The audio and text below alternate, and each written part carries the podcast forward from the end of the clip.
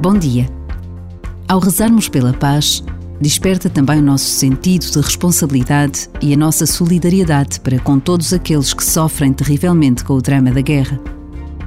Palavras do prior da comunidade monástica de Tézé, irmão Aloí. E acrescentou: Não se trata de pedir uma paz fácil, que dê a vitória ao agressor, mas a paz verdadeira e exigente, que para ser duradoura deve andar de mãos dadas com a justiça e a verdade. Rezar pela paz é mais urgente do que nunca. Rezar na pausa de um minuto.